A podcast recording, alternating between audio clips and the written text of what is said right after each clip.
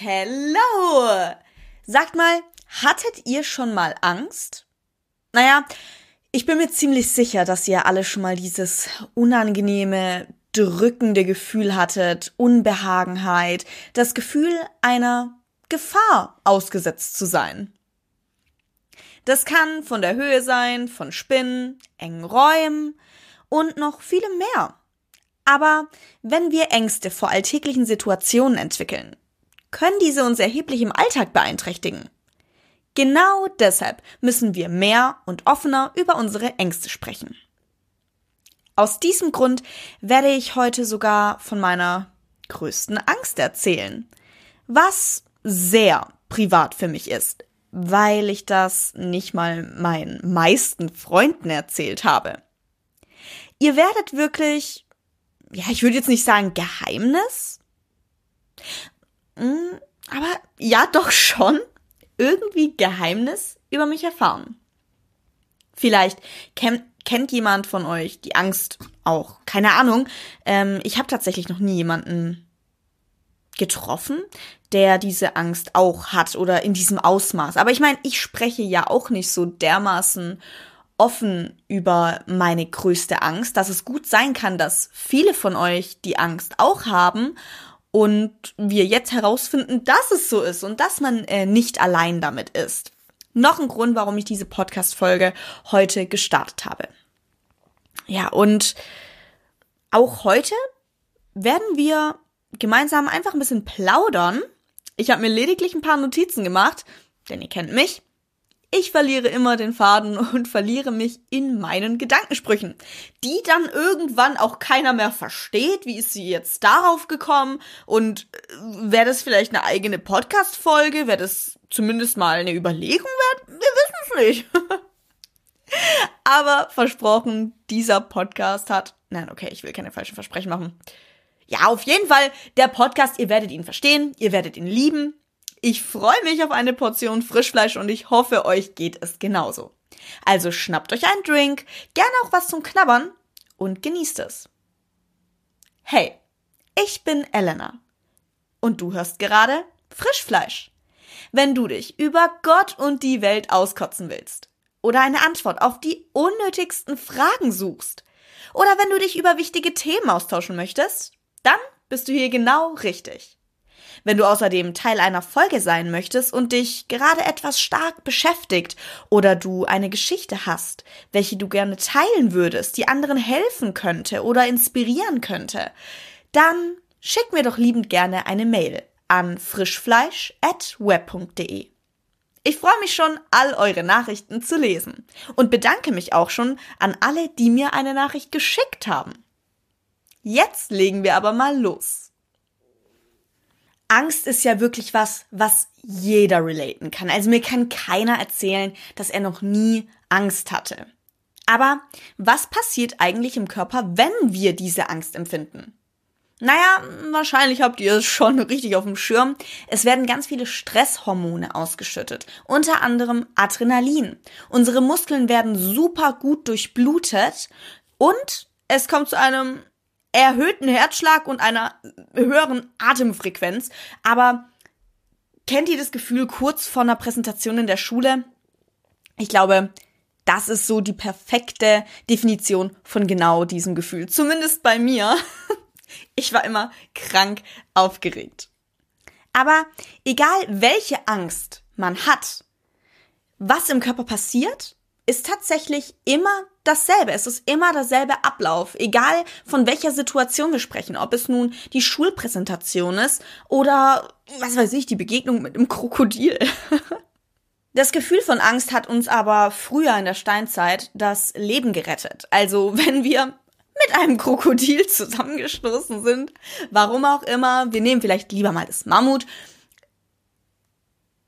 Wir nehmen nicht das Mammut, wir nehmen, wir, wir nehmen wir nehmen irgendeine Gefahr, Leute. Wir nehmen eine Gefahr, wir sind nicht so kompliziert. Wenn eine Gefahr geherrscht hat, dann mussten wir natürlich entscheiden, hey, kämpfen wir oder rennen wir? Das Ganze nennt sich Fight or Flight Reaktion. Und durch das Gefühl von Angst konnten wir so unser Leben retten. Nun ist es ja aber so, dass man heutzutage vor Dingen Angst hat, die nicht unbedingt das, das Überleben gefährden, sei es Spinnen oder enge Räume oder sonstiges. Und deswegen haben wir begonnen, manche Ängste von manchen Menschen nicht mit, mit Sensibilität anzugehen oder Verständnis entgegenzubringen. Aber versetzt euch in diese Person rein. Wenn das Gefühl von Angst immer das gleiche ist, dann ist der Grund für diese Angst doch überhaupt nicht primär wichtig für dich als außenstehende Person. Also, wenn du bemerkst, dass irgendjemand gerade Panik hat, Angst hat, sich unwohl fühlt in einer Situation, es muss noch nicht mal Angst sein, aber wir sprechen ja heute über Angst, dann sei einfach für die Person da. Du musst sie nicht unbedingt zu 100% verstehen, aber verurteile sie einfach nicht. Ich glaube, dass in dieser Situation am hilfreichsten, weil die betroffene Person, die angstempfindende Person es sich ja auch anders wünschen würde. Sie wünschte sich auch, sie hätte gerade keine Angst, sondern wäre glücklich. Und lass die Person vielleicht darüber reden, sich ablenken oder hilf ihr, sich aus dieser Situation zu befreien. Was bedeutet Angst für mich? Angst bedeutet für mich, also wir sprechen jetzt hier, Elena, hallo, wir sprechen von dem Gefühl von, ich würde sagen, Hilflosigkeit, Kraftlosigkeit, auch ziemlich, ja, ziemlich starke Selbstzweifel und vielleicht auch ein bisschen Motivation, weil ich tief in mir drin weiß, dass ich mich selbst aus der Situation retten kann und oder sie vorübergeht. Und wenn ich dafür arbeite, dann kann ich mich umso schneller aus dieser Situation, aus diesem Gefühl befreien. Und ich glaube, wenn man für sich selbst reflektiert, was man bei Angst empfindet, dann kann man sich umso besser in die andere Person hineinversetzen. Wie fühlt sich diese Person wohl gerade? Und da sind wir dann wieder bei dem Punkt, wie fühle ich mich, wenn ich Angst habe? Was möchte ich von anderen um mich wieder gut zu fühlen. Versteht ihr, worauf ich hinaus möchte? Meistens ist ja auch Angst nur eine Überreaktion vom Körper und gar keine wahrhaftige Bedrohung, die einen gefährden kann. Und aus diesem Grund könnt ihr diesen Vorteil nutzen und mal rational über die Folgen von der aktuellen angeblichen Gefahrensituation nachdenken. Also stellt euch mal die Frage, kann mir diese Spinne etwas antun? Oder was passiert, wenn ich einen Blackout bei einer Präsentation habe? Bin ich in Lebensgefahr? Ist meine Gesundheit gefährdet? Sind meine Freunde, meine Familie in Gefahr? Kann mir was passieren? Und die Antwort lautet nein.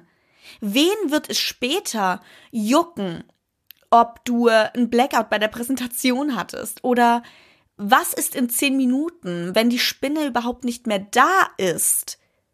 Dann ist wieder alles gut. Also dir passiert nichts, solange die Spinne nicht giftig ist. Dann dürft ihr wirklich, wirklich Panik schieben. Nein, Spaß, ihr dürft ja immer Panik schieben, aber ich glaube, ihr wisst, was ich meine. Also, wenn ähm, diese Angst schnell vorübergeht, dann handelt es sich ja eigentlich um solche Momentängste, nenne ich sie mal in der ihr Zeit habt, um eben drüber nachzudenken. Und ich möchte wirklich mal, dass wenn ihr Angst empfindet, dann denkt wirklich mal über diese Fragen nach, ob ihr wirklich gerade in Lebensgefahr seid. Das hilft mir zum Beispiel persönlich, wenn ich zum Beispiel eine Spinne sehe oder so.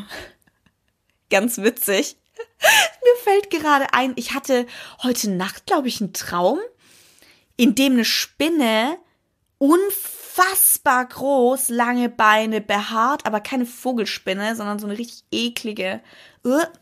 Auf jeden Fall, die war am Ende von meinem Zimmer. Ich bin so, der Traum war halt so, ich bin aufgewacht. Versteht ihr? Wenn ihr träumt, dass ihr aufwacht, dann ist der Traum halt echt real.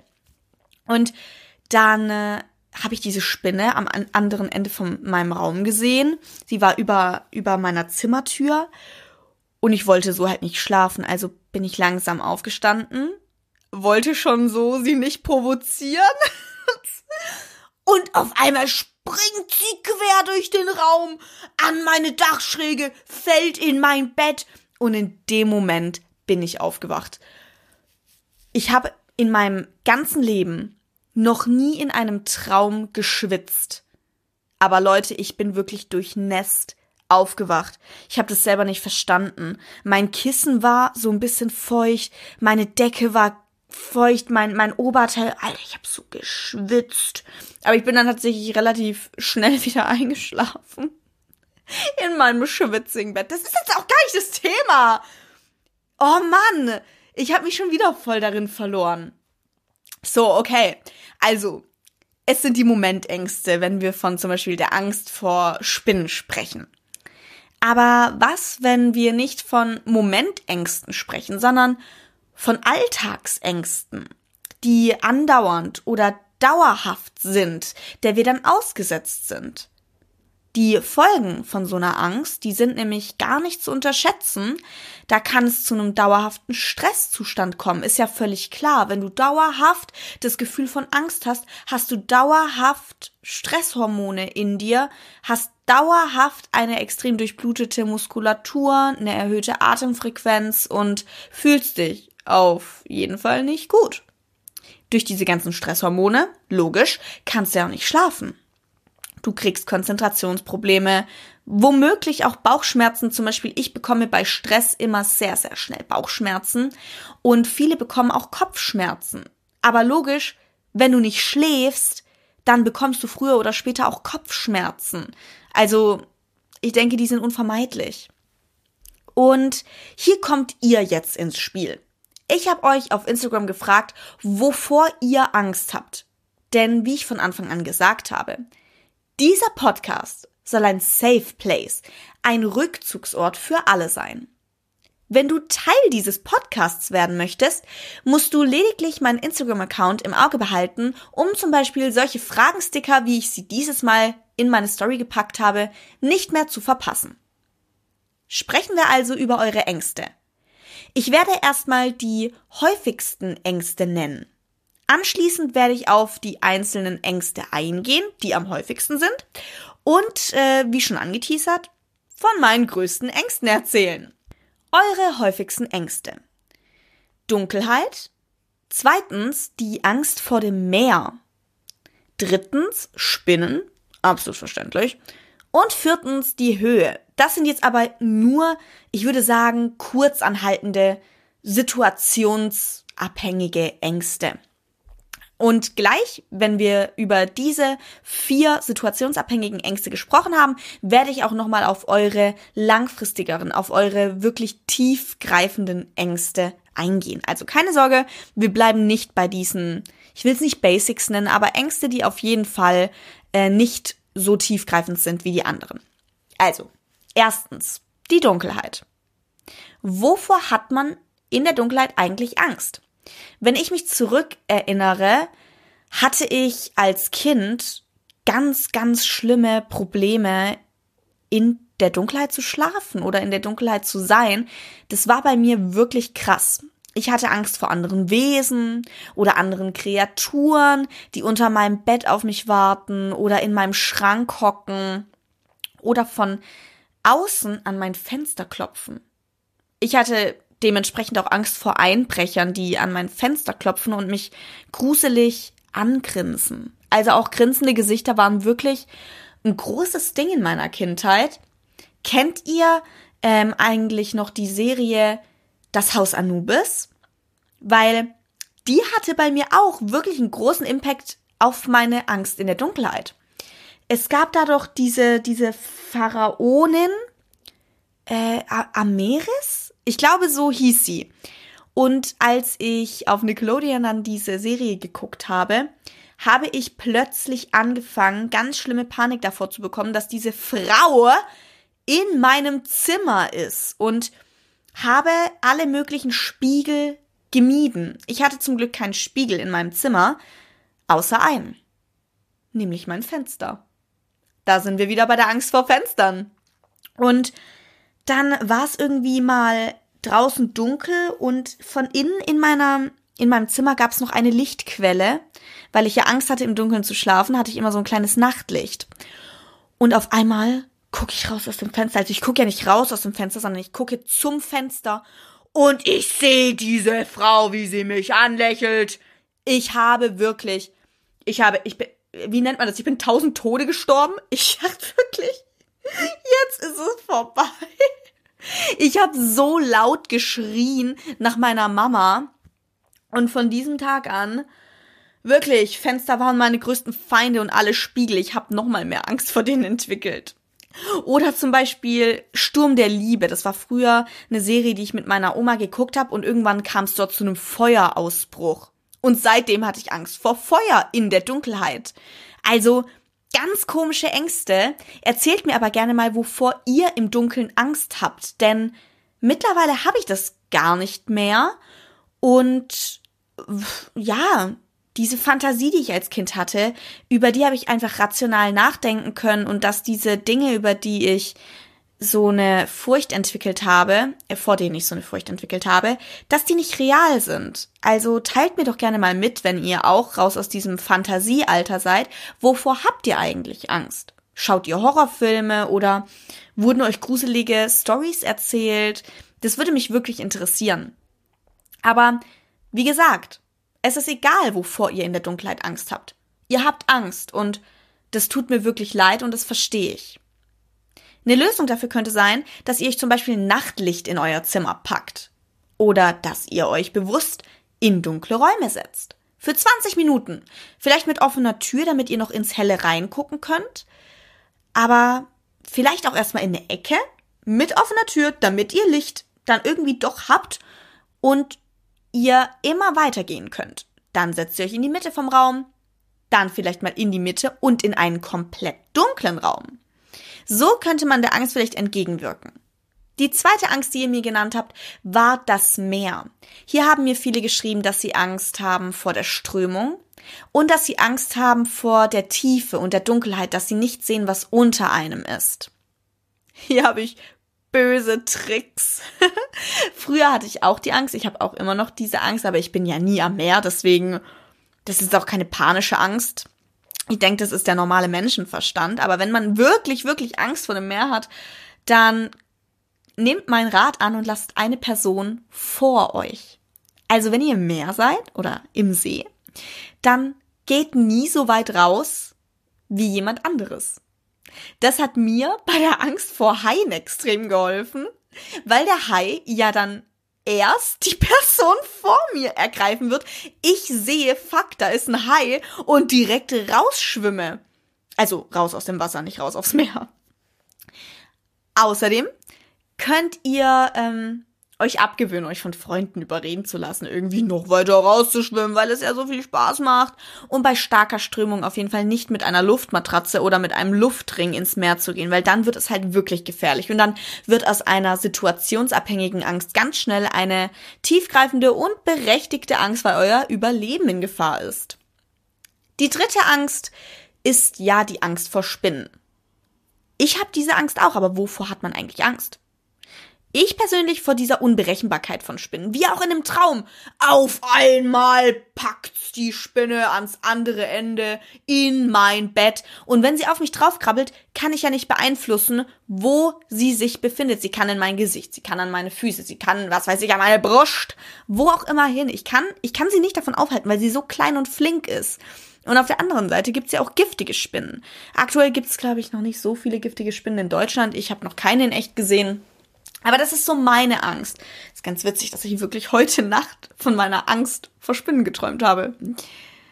Äh, was helfen kann, ist vielleicht, sich einen Mitbewohner oder eine Mitbewohnerin zuzulegen, die keine Angst vor Spinnen hat. Und einen Staubsauger mit einer hohen Saugkraft, würde ich sagen, oder? Aber auch drüber nachzudenken. Also, was kann mir eine Spinne tun? Nix. Und die meisten Spinnen bewegen sich auch nicht vom Fleck. Ihr könnt sie also ganz einfach in ein Glas packen und befreien. Die nächste Angst ist die Angst vor der Höhe. Ja, diese Angst kann man ja vermeiden. Also ihr müsst euch ja kein Apartment in irgendeinem Skyscraper kaufen oder mieten. Aber die Angst vor Höhe bezieht sich wahrscheinlich dann auch auf die Flugangst. Und ja, das ist dann schon ein bisschen beschissener. Aber ich glaube, so ein bisschen Angst vor Höhe ist auch ganz normal. Bei Flugangst kann man ja auch ähm, was zur Beruhigung nehmen Und beim Rest geht halt in keinen Kletterpark oder, oder ja, ich weiß gar nicht.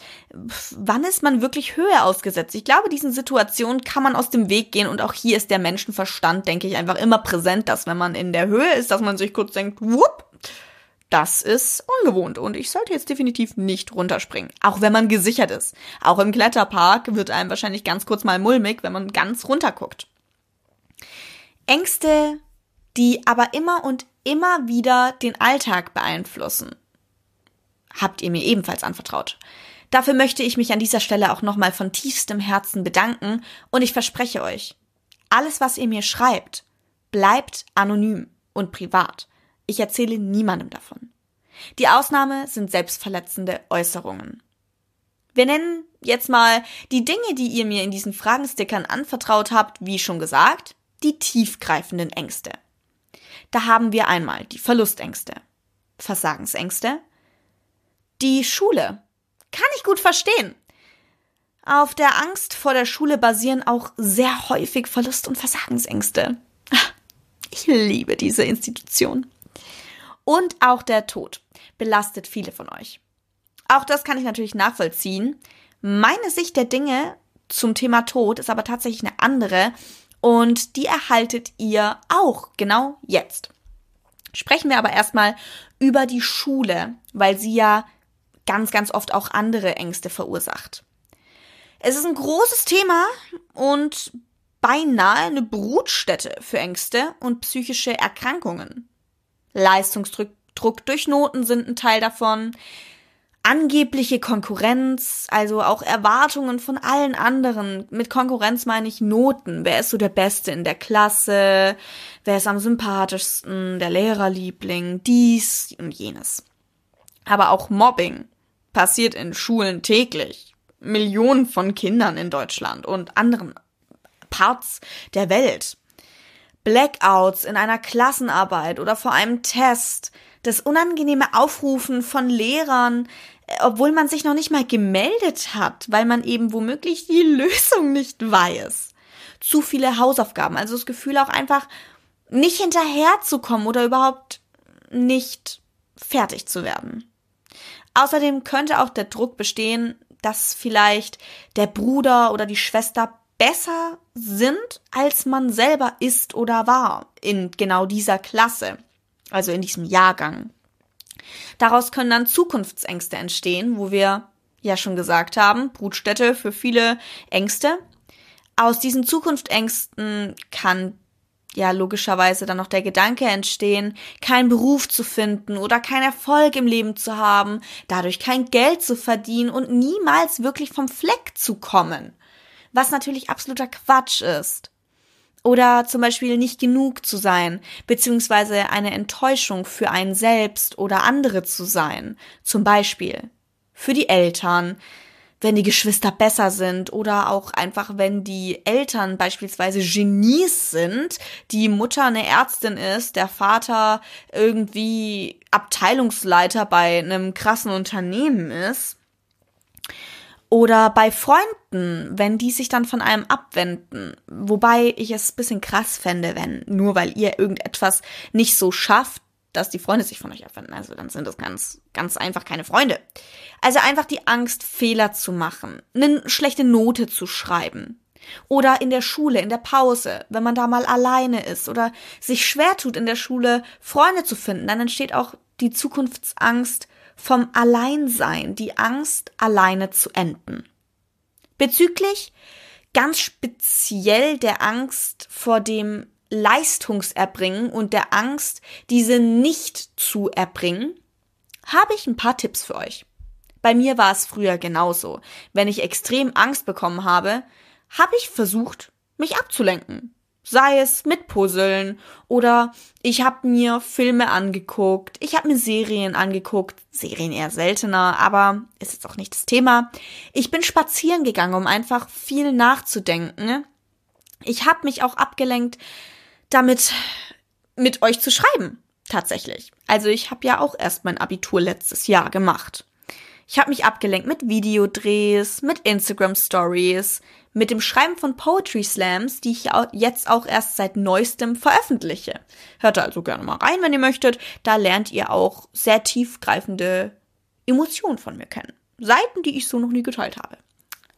Und ganz oft habe ich mich leider auch mit Essen, vor allem Schokolade, abgelenkt. Und das ist wirklich etwas, wovon ich euch abraten würde, weil diese Fresh Fressflashs dann meist auch anhalten können, wenn ihr gar nicht mehr in der Angst seid, dass ihr einfach euer Sättigungs- und Hungergefühl ein bisschen verlernt. Da bin ich gerade ein bisschen dabei, es wieder zu erlernen. Ähm, ja, also bevor ihr wirklich eure euer euer Ess Essverhalten von euren Emotionen abhängig macht, wirklich macht alles andere aber nicht das. Ich wünschte, ich hätte mir damals diese Fragen gestellt, die jetzt folgen. Was kann ich tun, damit dieses Horrorszenario nicht mehr eintrifft? Also, wir nehmen jetzt an, das Horrorszenario, ich schreibe in zwei Tagen eine Klassenarbeit und ich habe noch nicht gelernt. Die Antwort in diesem Fall jetzt, dass man einfach zu spät dran ist, lautet etwas tun. Lernen, die Hausaufgaben machen, im Unterricht zuhören. Das hört sich jetzt super banal an, weil das bringt euch ja jetzt in diesem Moment nichts mehr, wenn ihr kurz vor der Arbeit steht und ihr Panik schiebt, weil ihr, ja, weil ihr einfach, ihr könnt es noch nicht und die Arbeit steht kurz bevor. Aber wir reden ja hier davon, dass sich die Ängste auch nicht wiederholen, versteht ihr? Deswegen hört jetzt trotzdem zu und ja, versucht es vielleicht in Zukunft umzusetzen. Bezüglich der jetzigen Angst, dass ihr in zwei Tagen eine Klassenarbeit schreibt, darauf kommen wir auch auf jeden Fall noch zu sprechen. Nur jetzt für den Fall, dass äh, sich die Angst nicht mehr wiederholen soll, was ich denke ich, was sie denke ich auch nicht soll. Also, lernen, Hausaufgaben machen, zuhören. Wenn ihr im Unterricht wirklich mitmacht, habt ihr die halbe Miete vom Lernen bereits hinter euch. Das ist wirklich so. Ich weiß, es gibt so viele Verlockungen, sich ablenken zu lassen und auch einfach mal faul zu sein. Aber mal faul zu sein, das darf halt nicht zur Regelmäßigkeit werden. Wenn man sich einmal gehen lässt, also nicht einmal faules meine ich jetzt, sondern mal über mehrere Wochen hinweg immer wieder sagt, ja, ich habe heute keinen guten Tag, nee, ich habe heute keine Lust, oh, vielleicht morgen dann äh, kann das ganz, ganz schnell zur Routine werden. Und wenn man einmal aus seiner eigentlich produktiven Routine draußen ist, wird es umso schwerer, wieder in diese reinzukommen. Also lernen ist das eine. Das andere ist auch, um vielleicht erstmal richtig zu lernen, Prioritäten zu setzen. Will ich jeden Tag oder jeden zweiten Tag mit meinen Freunden rausgehen? Oder kann ich auch mal auf das Wochenende warten? Kann ich es auch mal ertragen, nicht nur jeden Tag Spaß zu haben? Oder finde ich vielleicht auch Spaß am Lernen? Hm? Man weiß es nicht. Ist immer eine Art der Sicht. Wenn demnächst eine Arbeit ansteht oder ein Test ansteht, dann kann ich doch auch einfach mal zu Hause bleiben. Auch wenn meine Freunde rausgehen, feiern gehen, Spaß haben, auf den Fußballplatz gehen oder was weiß ich. Du kannst das. Willst du vielleicht nicht in dem Moment, aber dein Ziel sollte immer wichtiger sein als deine momentane Lust auf etwas. Die nächste Sache ist, streng dich an, damit du von dir selbst sagen kannst, ich habe alles versucht dann kannst du weniger enttäuscht von dir selbst sein und auch weniger bereuen, weil dieses, dieses Gefühl von bereuen, das ist doch das Schlimmste, wenn du eine Klassenarbeit zurückbekommst, auf die du erst einen Tag vorher gelernt hast und sie lief dann wirklich nicht so gut und du denkst dir, fuck, es hätte nicht so laufen müssen. Wenn du aber tatsächlich länger gelernt hast und die Klassenarbeit zurückbekommst und du merkst, fuck, warum ist sie nicht so gut gelaufen, wie ich das wollte, dann finde vielleicht mal deine optimale Lernmethode, denn das ist gar nicht zu unterschätzen. Mit der optimalen Lernmethode geht auch ein Lernplan einher. Wann lerne ich was? Auch wenn ich mal keine Lust habe, habe ich den Plan, an den ich mich halte. Der wird durchgezogen. Auch wenn meine Freunde mich fragen, ob ich mitkommen möchte zum See. Auch wenn meine Freunde mit mir zum Weihnachtsmarkt gehen wollen. Ich habe einen Plan und sobald der abgearbeitet ist, da können wir dann darüber sprechen, was ich sonst noch unternehme. Keine Noten vergleichen, Leute. Das ist der nächste Punkt hier auf meiner Liste. Bitte vergleicht eure Noten nicht. Also zum einen entsteht dadurch ganz schnell Neid. ähm, es waren so viele Menschen teilweise neidisch auf meine Noten, ne, weil sie halt einfach die Arbeit dahinter nicht gesehen haben. Wenn all das trotzdem mal, wir haben über die vorherigen Punkte gesprochen, wenn, wenn ihr trotzdem mal eine schlechte Note habt, dann, ja, was ist dann eigentlich? Also, wenn jemand anderes eine bessere Note hat oder so, was ändert das an deiner Note? Oder generell, was ändert deine Note jetzt an deinem Leben? Bist du gerade in Gefahr? Wirst du jetzt von einer tödlichen Krankheit befallen? Wirst du gleich sterben? Nein! Na dann leg das Blatt Papier zur Seite und leb einfach weiter. Glaubst du echt, dieses Teil juckt im Berufsleben noch jemanden? Schön wär's. Aber nein. Dafür hat kein Mensch Zeit. Alle sind viel beschäftigt, überfliegen dein Zeugnis, wenn du Glück hast und wollen dich persönlich einfach nur kennenlernen. Weil sie wollen ja dich einstellen und nicht deine Leistungen in irgendeinem Fach, das noch nicht mal das Unternehmen betrifft.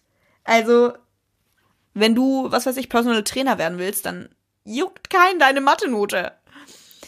Selbst wenn deine Noten Bombe sind, aber der oder die Chefin dich nicht leiden kann, bist du raus. Wenn du aber sympathisch wirkst, bist du drin. Und jemand anderes, der einen besseren Durchschnitt als du hat, wird gekickt. So läuft das. Eiskalt, aber wahr. Mach das zu deiner Geheimwaffe.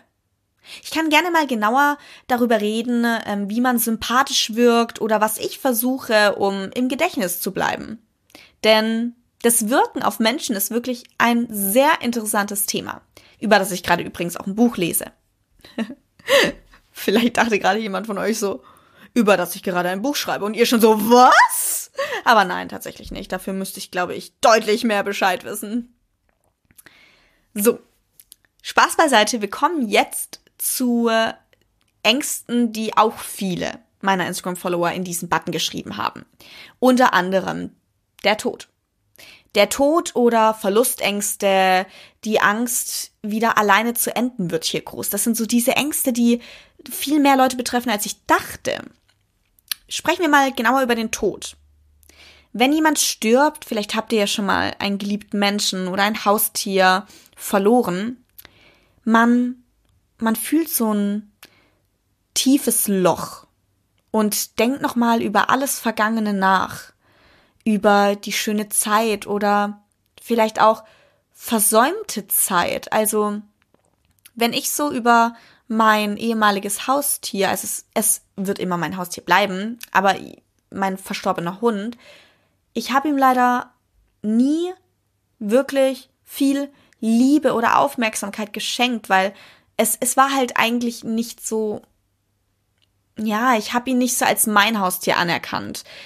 Irgendwie, ja, war das für mich eher so das Haustier von Mama und Papa, aber irgendwie auch mein Haustier. Und ich habe daraus aber auch viel gelernt. Darauf kommen wir gleich nochmal zu sprechen. Was, das klingt hart, aber was man aus so einem Tod lernen kann und Positives schöpfen kann. Also Menschen zu verlieren, zu realisieren, die Zeit ist vorbei. Wie gesagt, man fühlt dieses tiefe Loch, diesen Menschen oder dieses Haustier nie wiederzusehen. Sich Gedanken darüber zu machen, wo ist die Person jetzt? Geht's ihr denn jetzt gerade gut, wo sie ist? das kann einen schon wirklich mal an sein Limit bringen und in ein Loch fallen lassen. Aber lasst mich euch sagen, vielleicht hilft euch das ein bisschen. Mir hat es geholfen und deswegen nehme ich mir das jetzt auch raus. Ähm, wenn du gerade aber eine Person erst letztens verloren hast und du denkst, dich könnte das jetzt triggern, dann kannst du jetzt auch gerne abschalten ähm, und das nächste Mal einfach wieder reinhören. Okay, ich komme jetzt zu meinen Tipps. Erstens, oft ist es ein natürlicher Kreislauf, wenn eine Person stirbt. Das ist tatsächlich jetzt der härteste Tipp. Der hat mir geholfen, aber ich weiß, vielen hilft das nicht. Der zweite Tipp ist, auch leichter gesagt als getan. Denkt weniger über den Verlust nach, sondern eher über die Bereicherung des Menschen. Mich haben viele verstorbene, geliebte Menschen über einiges gelehrt und für mein Leben gestärkt oder auch mein Haustier.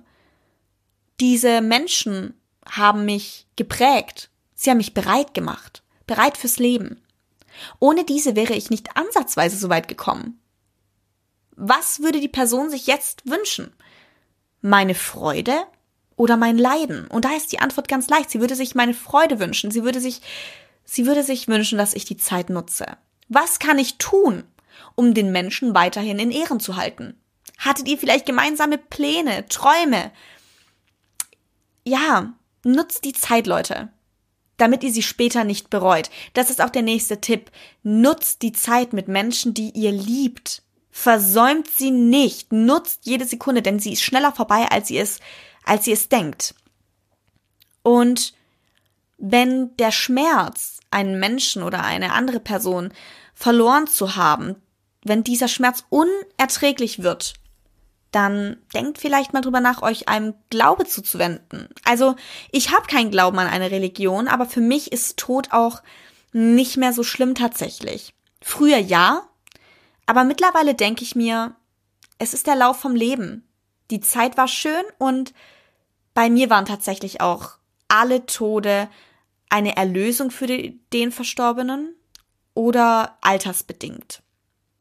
Und das Allerwichtigste ist, Therapie suchen. Wenn ihr wisst, jemand wird bald von euch gehen, weil er oder sie krank ist, dann sorgt vor. Was würde die Person sich wünschen? Deine Freude oder dein Leiden? Hier sind wir wieder bei der Frage. Sie würde sich wünschen, dass du ihren oder seinen Tod möglichst gut verkraftest. Und ich für meinen Teil möchte unbedingt wenn wir es schon davon haben, wie ich auch eine Person in Ehren halten kann, äh, ich möchte unbedingt nach Madrid. Durch die Gassen laufen, durch welche meine Oma damals gelaufen ist und die Augen schließen, so dass ich mir sie neben mir als junge, gesunde Frau vorstellen kann. Sie zeigt mir die Stadt, was sie ja in Wirklichkeit auch irgendwie tut, weil sie mir so viel über manche Orte erzählt hat, dass ich schon fast das Gefühl habe, ich kenne die. Ich war schon dort. Mm, sie lebt noch übrigens. Aber sie könnte mit mir jetzt niemals nach Madrid und mir das alles zeigen. Gesundheitlich einfach nicht mehr. Das wäre tatsächlich mein Traumurlaub. Also wenn ich das noch machen könnte, das wäre so die Sache. Meine Oma und ich sind nämlich sehr, sehr dicke, müsst ihr wissen, ne? Und das auch schon immer. Ich lieb sie einfach. Meine Abuela. Und wo ich schon von meinem Leben tratsche, werdet ihr nun von meiner größten Angst erfahren ungewohnt ist auszusprechen, weil ich eigentlich ja auf Social Media eher die starke und motivierende Frau sein möchte, aber wie auch in meinen Poetry Slams immer mehr zeige, dass ich auch eine verletzliche Seite habe. Aber äh, diese Angst ist in mir in letzter Zeit ziemlich präsent und deswegen denke ich auch, dass es gut ist, wenn ich sie teile. Und ja, sie gibt mir auch ein bisschen Motivation, muss ich sagen. Aber natürlich wäre es schön, nur die Motivation zu haben und nicht nur diese Ängste. Meine Ängste sind nämlich, dass ich es niemals schaffe, eine Schauspielerin zu sein. Dass ich irgendwann einen Büro Bürojob ausübe, von dem ich so gerade leben kann. In dieser Umgebung meinen Wohnsitz zu behalten, obwohl jetzt hier es eigentlich ganz schön ist, aber nicht rumzukommen, versteht ihr? Und ja, auch auf keiner Kinoleinwand irgendwann zu sehen, zu sein. Das sind so meine Ängste. Was tue ich dagegen? Nun, manchmal mache ich gar nichts Produktives in diesem Fall, sondern befasse mich mit meinen Emotionen. Also ich denke nach, ich schreibe meine Emotionen auf, dadurch entstehen dann auch ganz oft Poetry Slams. Ich versuche einfach so gut wie möglich meine Gefühle zu reflektieren, meine Emotionen rauszulassen, sie zu verstehen und auch zu verstehen, es ist alles halb so schlimm. Ich kann alles gerade biegen, ich kann mein Leben komplett verändern.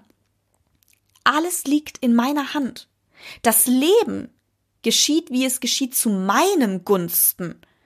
Denn es ist für mich, nicht gegen mich. Und wenn ich wirklich hart für etwas arbeite, dann wird es passieren.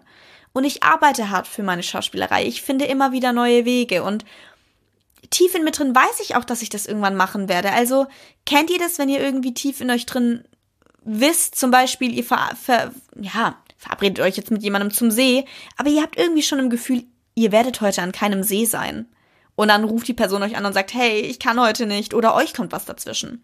Das ist einfach so eine Vorahnung, die ich habe. Ich weiß, dass ich es schaffe. Und ich habe auch ein bisschen Angst davor, dass Menschen nicht mein Potenzial sehen. Weil es ganz, ganz selten ist, dass Menschen ein Potenzial sehen, ist es was ganz Besonderes, wenn Leute das erkennen, weil es ja etwas ist, was noch auszubauen ist. Also du kannst eine bestimmte Sache noch nicht, aber jemand sieht, dass du es können wirst. Das ist schon krass und das ist auch eine Stärke. Wenn jemand dein Potenzial sieht, boah, dann ist die Person ein verdammtes Genius. aber äh, sprechen wir jetzt mal über den Moment, in dem ich reflektiert habe, verstanden habe und mir darüber klar geworden bin, dass das Leben für mich arbeitet. Sobald ich raus aus dem Loch bin, dann lautet mein Motto Arsch hochbekommen und abarbeiten.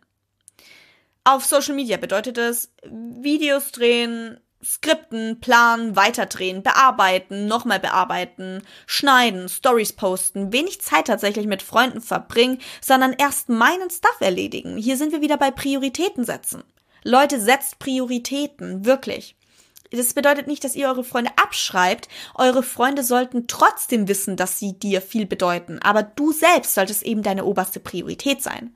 Wenn es Menschen in deinem Leben nicht verstehen, klupp, raus mit ihnen. Und es passiert mir konstant, wirklich konstant, sind Leute abgefuckt davon, dass ich Prioritäten setze. Und in letzter Zeit habe ich wenige Prioritäten gesetzt. Und ich merke jetzt, das gefällt mir nicht. Das gefällt mir nicht. Ich will meine erste Priorität sein und ich muss für mich selber mit mir im Rein sein, mit meiner Leistung. Und wenn ich irgendwann von diesem Planeten gehe, dann möchte ich mich an meine Ziele erinnern, die ich erreicht habe. Und nicht an jene, die ich nicht erreicht habe. Versteht ihr? Ich ähm, bin aber sowieso, wenn ich gerade irgendwie meine mit meinen Ängsten konfrontiert bin, bin ich sowieso kein guter Zeitgenosse. Da bin ich ganz ehrlich.